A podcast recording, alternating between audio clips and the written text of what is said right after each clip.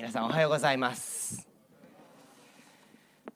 えー、皆さんのメッセージカード読ませていただいてます、えー、質問の中にはこの場で答えきれない質問もあるのでもしよかったらですね質問があればぜひ直接また聞きに来てくださればと思います、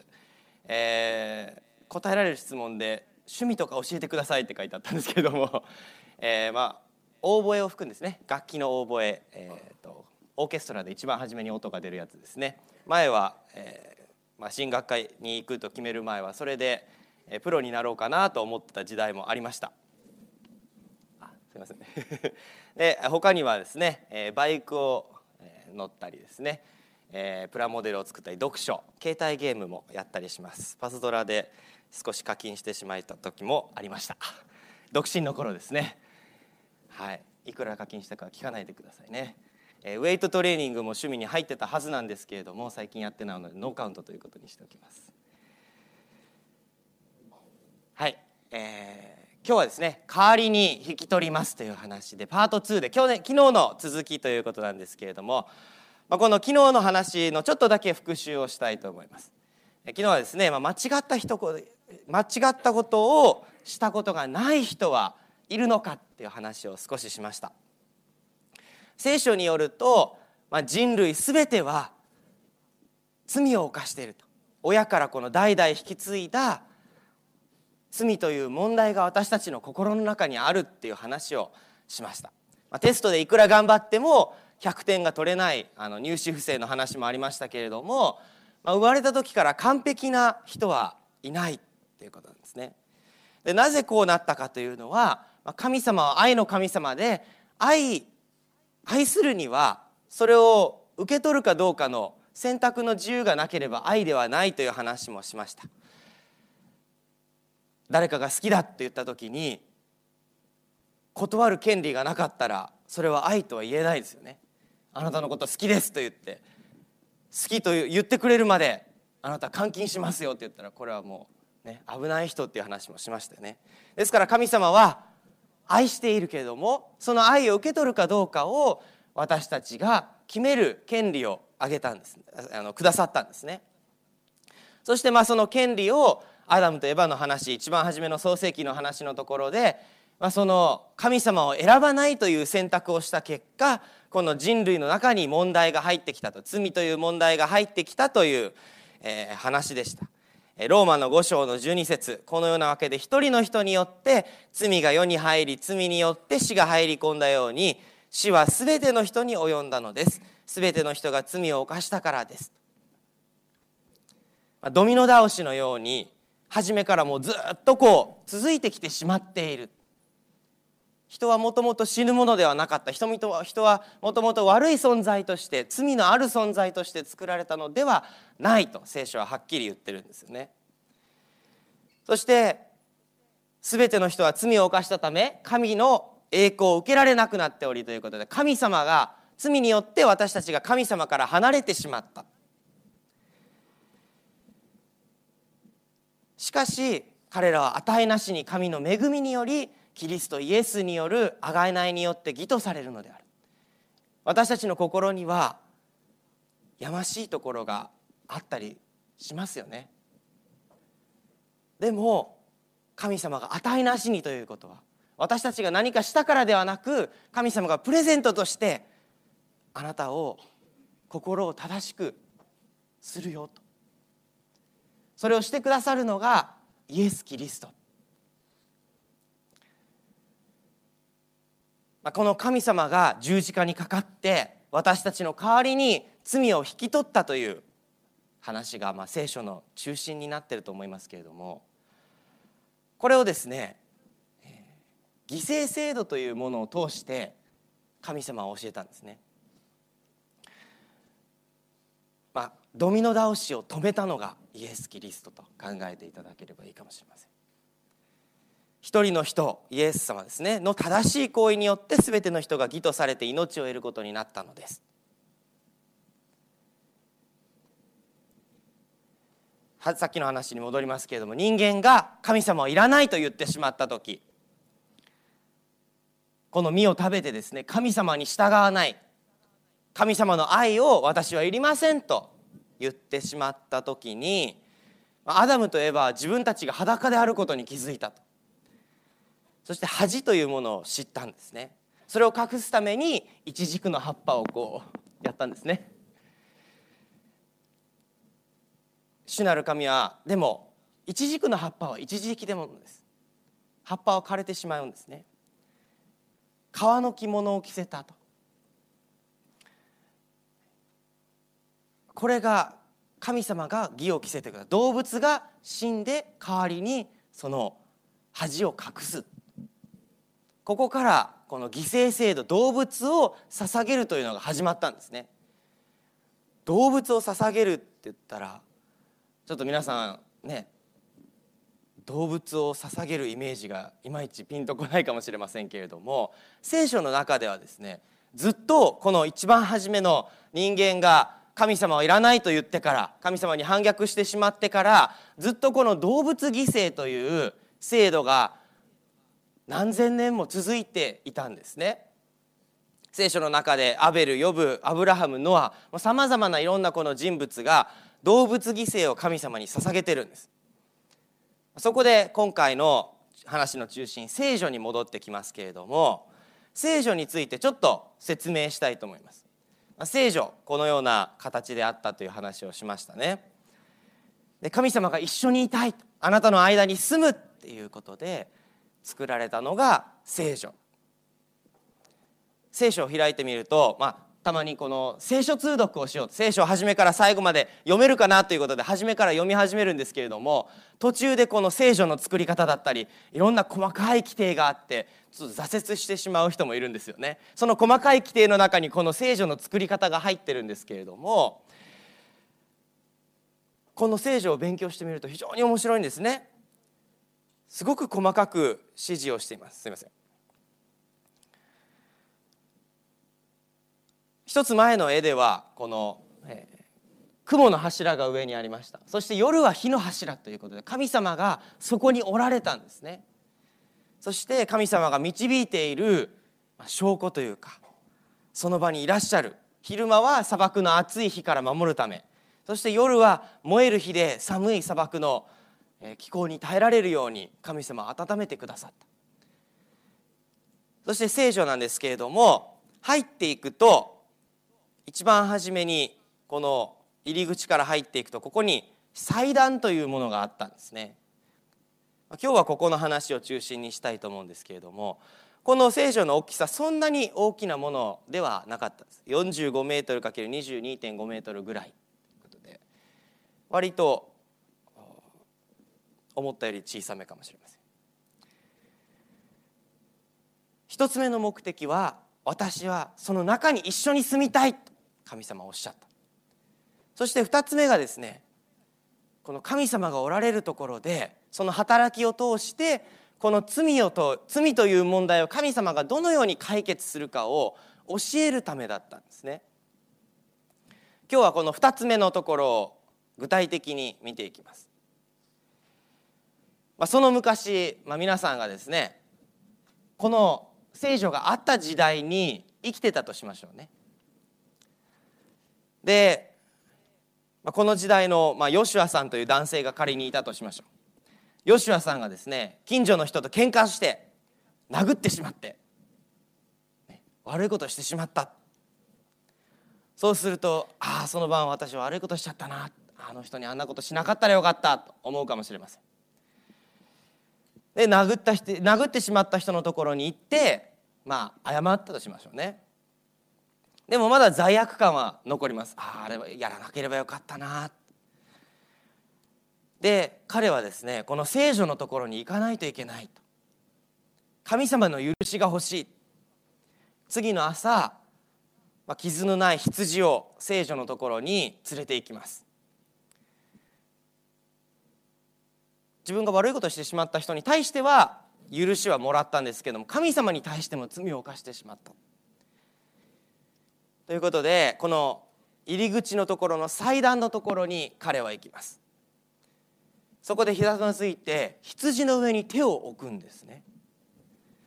で自分の罪を告白してその後に自分の手で羊の首を切って捧げるっていう行為をしたんですね。ちょっと今だったらイメージできないかもしれない。教会のところに来ていきなり羊を捧げるなんて言ったらみんな「えー!」ってね大騒ぎになりますけれども、まあ、昔はですねこのようなことをしてたんですね。羊は死んで血が流れます。でこの聖女の働きをしている祭司という人がいてこの流れた血の一部を容器に受けてそしてこの羊は祭壇の上で焼かれるんですね。でこの祭司はその血をですね、えー、持っていくんですけれどもここでヨシュアさんの罪は許されて彼は罪悪感から解放されるんですね。責めを負う時は何か悪いことをした時はってことですね。彼はその罪を犯したことを告白し犯した罪の代償として群れのうちからお羊または親木を取り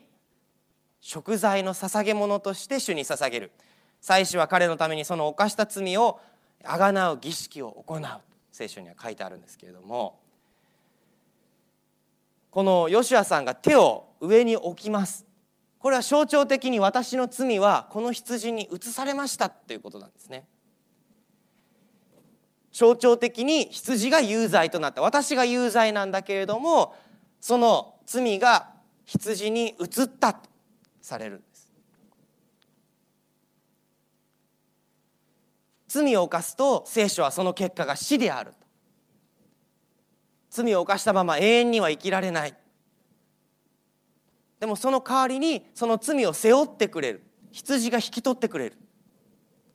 そしてこの羊は羊の体は祭壇の上に置かれて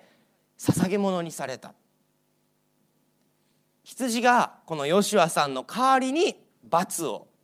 受けるんですね。なぜ神様はこのような制度を作られたか。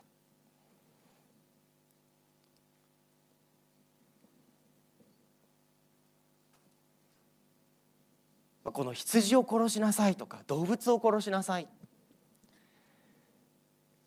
動物の命が何か不思議な方法で人間の命を長引かせるとかそういうことではないんですね。何かをしょごめんなさい象徴していたということなんです。聖書の新約聖書のヘブル書というところではこのように表現されています。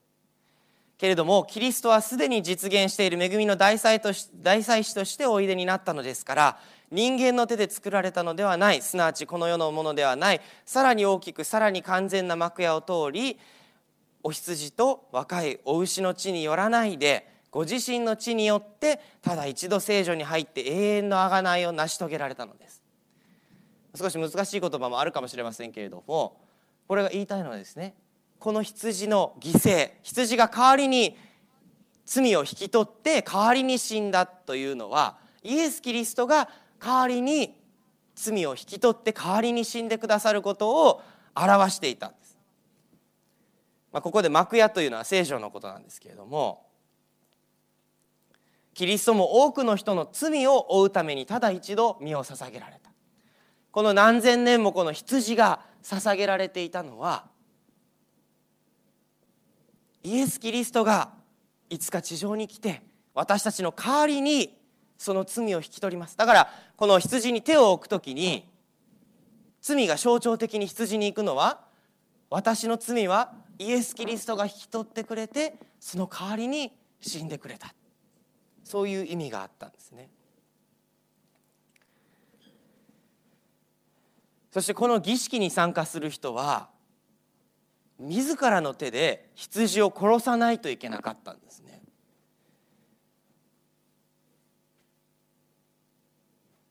自分の罪が自分がしたことがイエス・キリストを十字架につけた。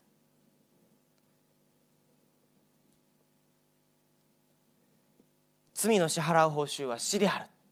しかし神の賜物は私たちの主キリストイエスにおける永遠の命である。私たちは自分で自分の性質を変えることはできません。でも罪を許してくださる方がいる。昨日はテスト交換の例えをしましたけれども0点のテスト100点のテストと交換ができればいいですよね。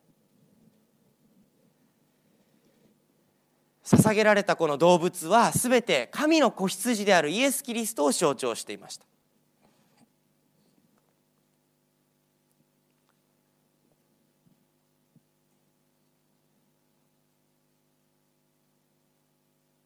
そしてこのような犠牲はですね実は朝晩ジョークの反祭といつも捧げられている反祭と呼ばれてですね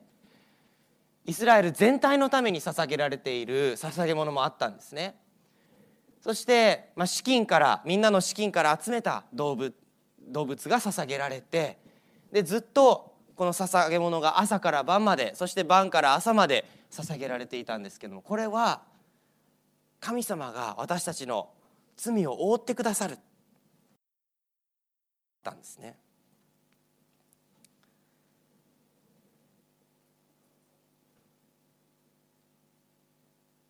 罪の支払う報酬は死である。しかし神の賜物は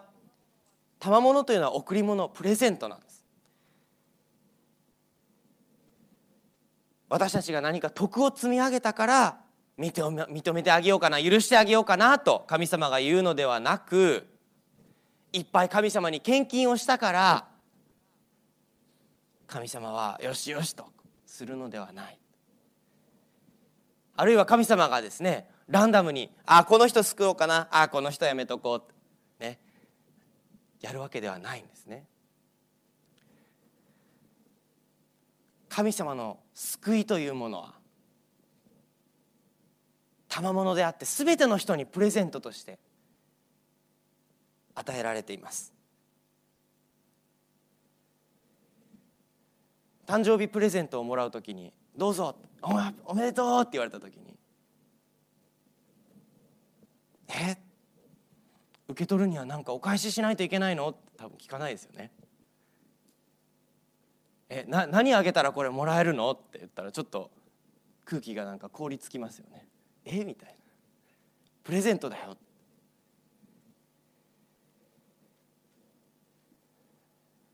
昔この羊を捧げられて犠牲制度で捧げられてこの儀式に参加する時にその罪悪感私が罪を犯したあ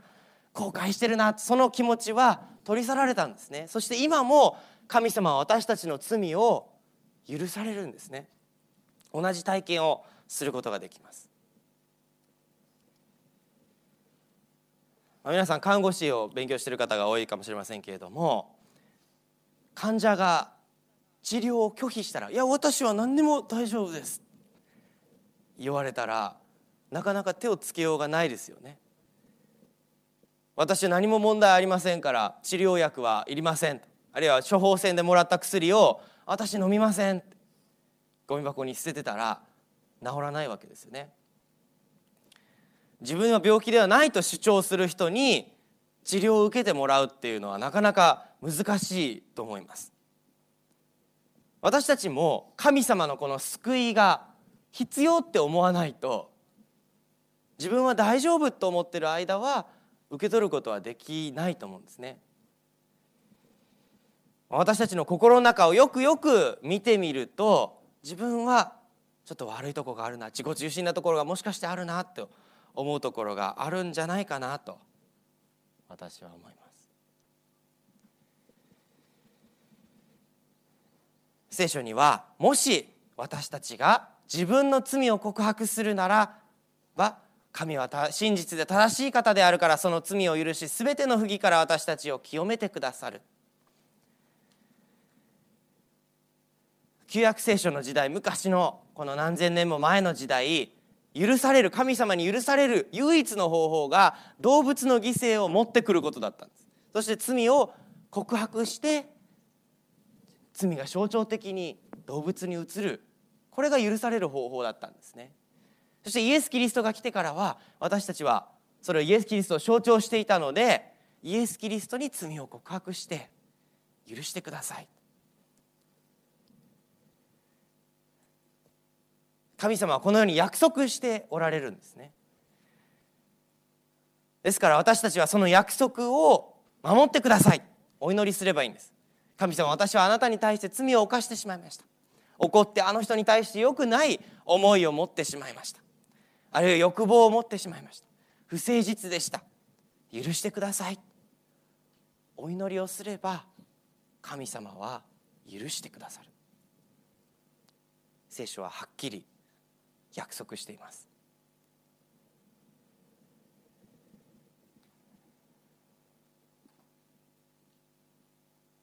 私たち自分の非を認めて自分が足りないところがあると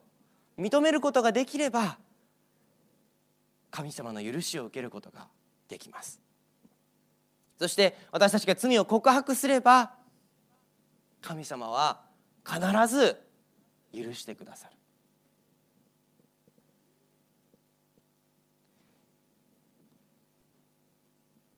ヘブル書の9章の14節。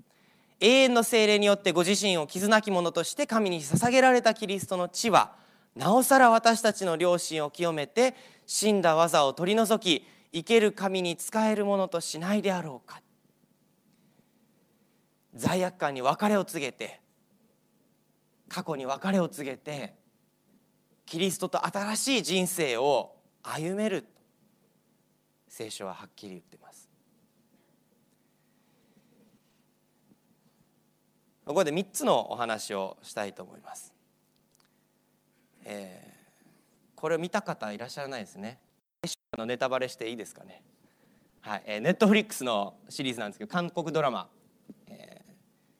韓国ドラマ初め全然興味なかったんですけれどもあなたに一押しってこう出てきたんでええー、と思って1話見たら最後まで見ちゃいました、まあ、これをなな見た方がいいとかおすすめしてるわけではないんですけれども全然。まあ話のあらすじはですね韓国で小さい頃にこのヤンバンという身分の高い人に親を殺された身分の低いえヌヒと呼ばれるこの奴隷の少年がですねこの話から始まるんですね。で少年は殺されそうになってそれをの逃れてですねアメリカに渡って、まあ、海兵隊に入ってアメリカの市民になって、えー、軍のこの派遣として韓国にまた、え、戻ってくると。これは、えー、1800年代終わり1900年代初めの,、まあ、あの話なんですね、えー、実話に基づいているところもあるんですけどもドラマではあります。ちょうど、まあ、日本が韓国の支配を強めていた時期でこの日本の支配に反対する、まあ、義兵という、えー、レジスタンスですねの一人であるこの身分の高い女性ちょうどこの右から2人目ですねの女性と、まあ、同じターゲットを暗殺しようとして出会うという設定なんですけれどもいろいろあって恋に陥るわけですねこの真ん中の男性と。でまあ、24話飛ばして最終話に行きますけれども大丈夫ですよねネタバレ聞きたくない人は耳閉じといてくださいね。まあ、この最終話日本日本軍に追われるんですねこのお嬢様がエシンさんが。で満州の方に逃げていく今の中国の北部ですね。逃亡しようとしてで日本軍の兵隊もそれを追っかけてきて電車に乗ってくるんです。危機一髪バレる。そこをこの、えー、男性のね恋心を抱いている主人公が日本人のお偉いさんを人質にとってですね後ろの車両に連れて行ってそしてこのお嬢様が逃げられるようにするんです。でそれを気づいた時の「ああ!」っていう顔ですねスクリーンショットで撮りました、ね、何回か試してストップああもうもう行きさってちょっと巻き戻してやりましたけれども、ね、最後の、えー、この主人公が銃弾一発しか残ってない、まあ、ドラマですよねそしてもう車両を切り離すために銃弾でこう車両の連結部分を撃つんですねでも最後の銃弾なので男性はそのまま撃たれて寄りかかって死んでしまう。かなり衝撃だった。ハッピーエンドで終わるつもりで24話見てたのに最後に サッドエンディングで こんなことあるのかと思ってああってなりましたけれども。でもですねこの話何が言いたいかというとこの男性はですね、まあ、こう最後に残す言葉が「あなたは前に進み私は後ろへ」あなたの代わりなら私は死んでも変わらない構わないあなたが生きるために私は死ぬんだと最後のセリフを残してそして撃たれて死んでいくんですね。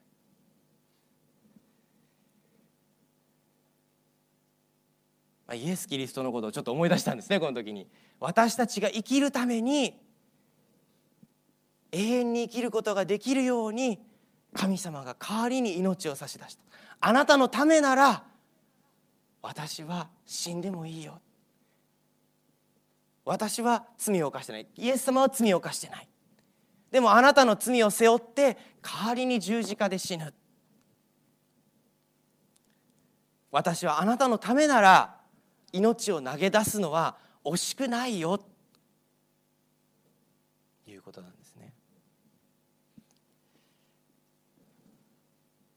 ですね二つ目の話。前僕が住んでた茨城県のすぐ近くの鉾田市でこうニュースになってたんで見たんですけれども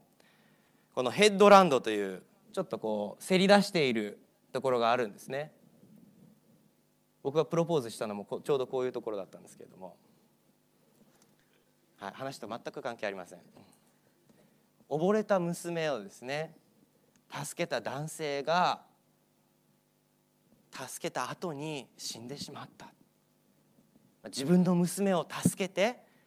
自分は力尽きて流されたのかなと思ったんですけれども自分も子供が生まれてから自分の子供だったらと思うんですよね。神様も私たちが大好きであなたのためなら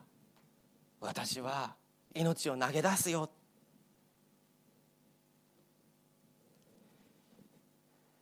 最後3つ目の話です。1942年のことでした。シンガポールにいたこのイギリスのスコットランドの出身の兵士がですね、まあ、日本軍に捕まった。日本軍の話がたまたま重なっただけですけども、まあ、収容所に入れられてこの収容所の状態は全然良いとは言えなかったと。でかなり状況がひどかったので捕虜たちはお互いにいがみ合ったり自分の生き残りのことばっかり考えてた。ある日そんな中でこのシャベルが一つなくなった。数えたら足りない。この捕虜を管轄していた日本人のこの将校は怒ってですねもしシャベルを出さないと高い代償を払うことになるぞと怒ってでこれまでの対応から本当に大変なことになると。でも誰も一歩踏み出して「私です」と言わなかったんですね。日本軍のこの将校は拳銃を抜いて「誰だ!全員殺すぞ!」と言ったそうです。そしたら捕虜の中の一人が一歩出て「私です」そしたらこの将校はこの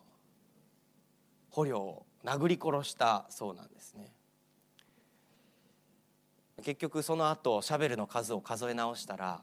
ちゃんとあった。数え間違いだったっていうことが分かったそうなんですけれども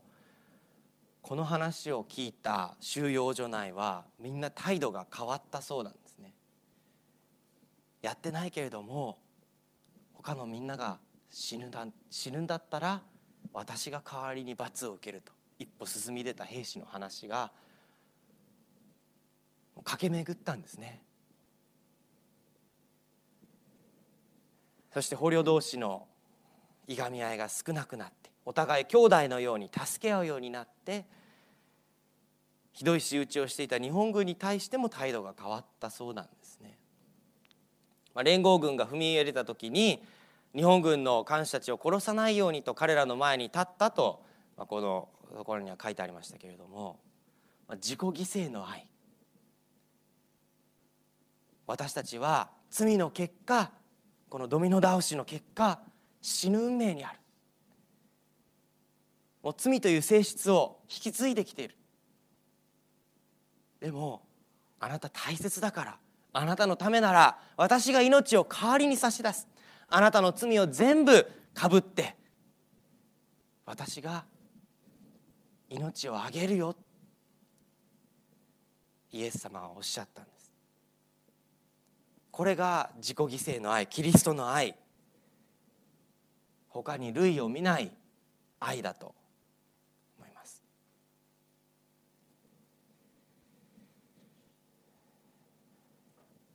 このイエス様は一緒にいたいな。あなたの罪を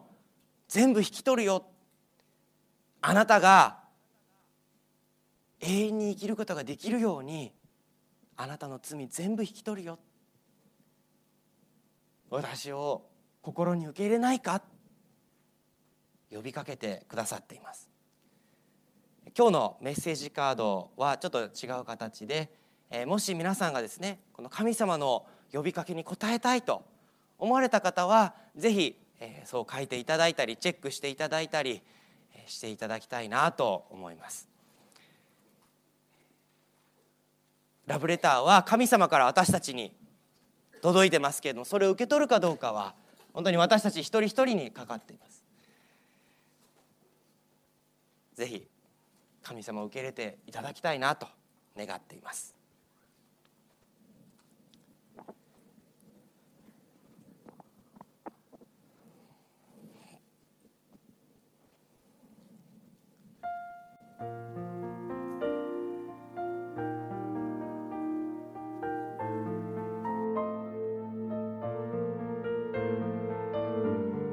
メディアはオーディオバースの提供でお送りしました。オーディオバースでは福音を広めるためにお説教やセミナーなどの音声映像の無料配信を行っています詳しくは http コロンスラッシュスラッシュ www.audioverse.org へアクセスしてください。